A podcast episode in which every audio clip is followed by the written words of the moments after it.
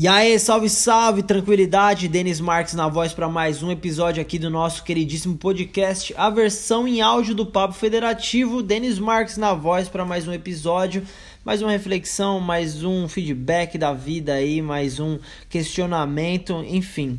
Tô aqui para começar uma parada e para vocês entenderem o que eu vou falar, preciso compartilhar com vocês uma experiência que eu tô vivendo nesse exato momento. Eu assumi há poucos dias atrás a responsabilidade de dirigir o meu segundo videoclipe. Vai ser o segundo trabalho como diretor que eu vou fazer na minha carreira.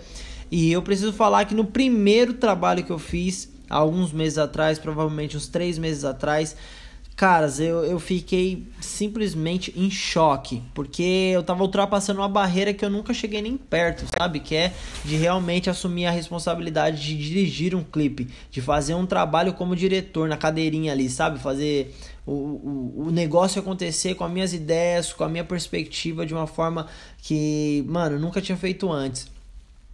E rapaziada, eu fiz, eu fiz, eu me joguei no, no escuro mesmo, eu fiz o, o máximo que eu podia fazer, eu suei o máximo que eu podia suar, eu trabalhei com meu coração e graças a Deus a gente conseguiu é, finalizar esse projeto de uma forma muito legal, é, superou muitas expectativas, tanto como a do cliente quanto as minhas. E foi uma ótima experiência, foi uma pressão muito grande, mas foi uma ótima experiência. Mas eu me cobrei muito no começo.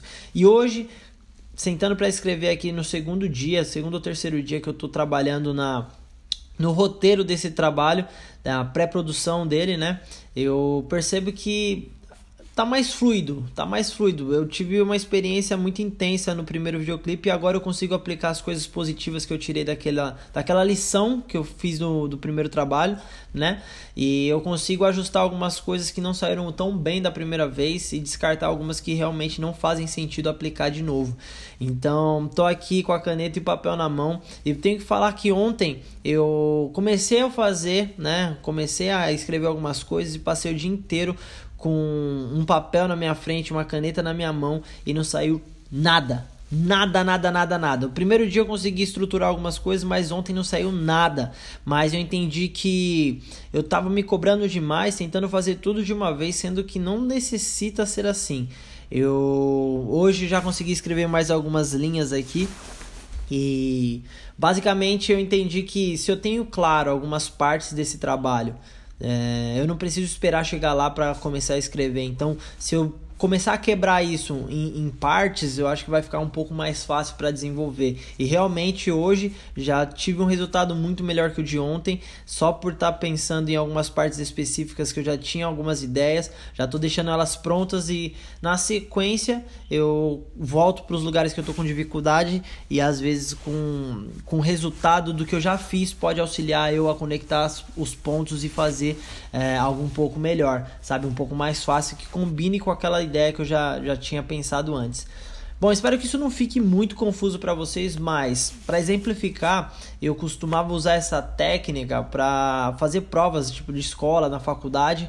É, quando eu tinha aquela prova na minha frente com 60 questões, né, tinha algumas que eu já não sabia a resposta ou tinha muita dúvida, eu simplesmente pulava essa parte e ia para a próxima. Obviamente isso não se aplica para qualquer coisa, para qualquer tipo de projeto, mas por, por nesse caso, desculpa, nesse caso eu acho que é válido arriscar fazer desse jeito e eu acho que eu vou montando um quebra-cabeça que eu eu tô criando. Então, eu acho que é uma boa saída para para evoluir, para progredir aqui no, no projeto.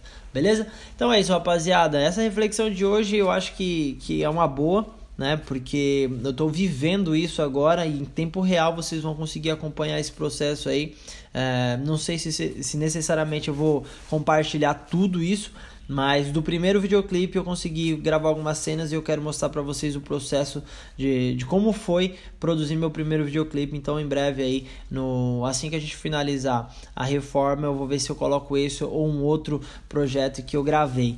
Então, conto com todos vocês. Espero que tenha sido uma reflexão aí legal para vocês aplicarem em algum, algumas situações da vida de vocês. Espero que vocês estejam gostando do conteúdo tanto quanto eu estou gostando de produzi-lo.